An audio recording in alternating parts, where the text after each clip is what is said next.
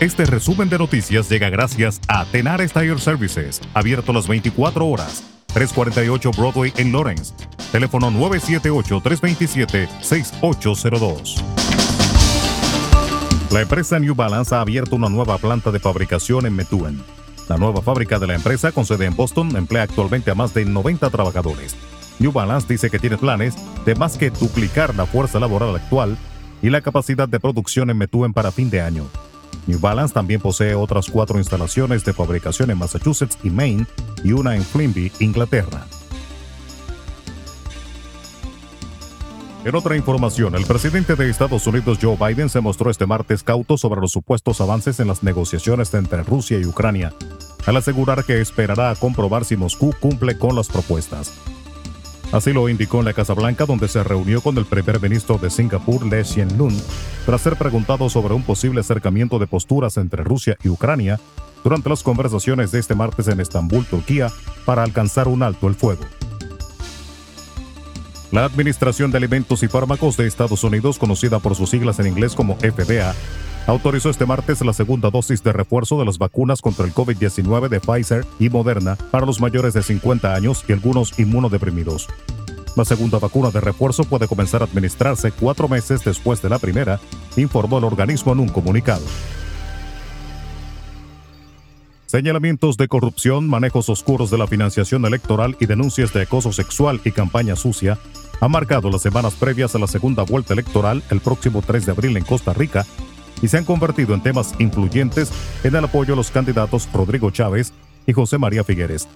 Después de concluida la primera vuelta el pasado 6 de febrero, Figueres, presidente del país entre 1994 y 98, y el economista Chávez han intercambiado señalamientos y acusaciones lo que ha quitado protagonismo a las propuestas de los planes de gobierno.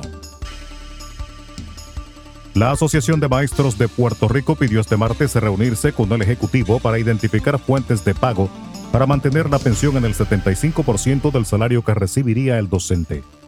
Según explicó en un comunicado de prensa el presidente de la asociación, Víctor Bonilla, la cita con el gobernador Pedro Pierluisi es para discutir tres alternativas que presentó el organismo ante el gobierno y la Junta de Supervisión Fiscal ante la congelación de las pensiones y la efectividad del plan de ajuste de la deuda.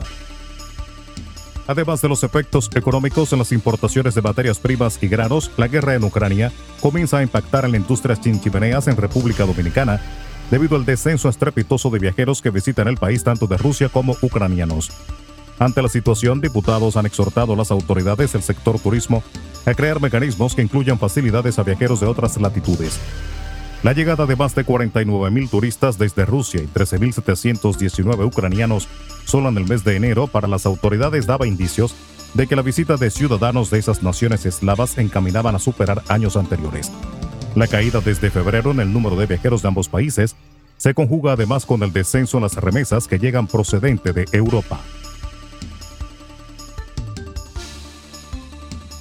Y el Ministerio de Trabajo de la República Dominicana someterá a consulta pública un borrador de resolución que busca establecer una jornada de trabajo para los trabajadores domésticos, periodo de vacaciones, el pago de preaviso y su inclusión en la seguridad social. Así lo anunció el ministro de Trabajo Luis Miguel de Camps mediante una nota de prensa en la que indicó que el borrador de la resolución estará disponible para observaciones durante 25 días.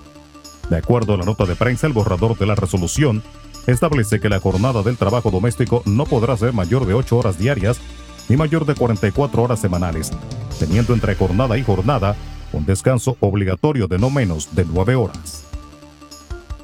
Resumen de noticias. La verdad en acción. Jorge Auden. Conduzca seguro confiando el cuidado de sus ruedas a Tenares Tire Services, abierto las 24 horas, los 7 días de la semana. 348 Broadway en Lawrence. Al comprar gomas nuevas, recibe reparación de por vida, además de otros servicios también de por vida. Tenares Tire Services también ofrece alineación y balanceo y autodetailing.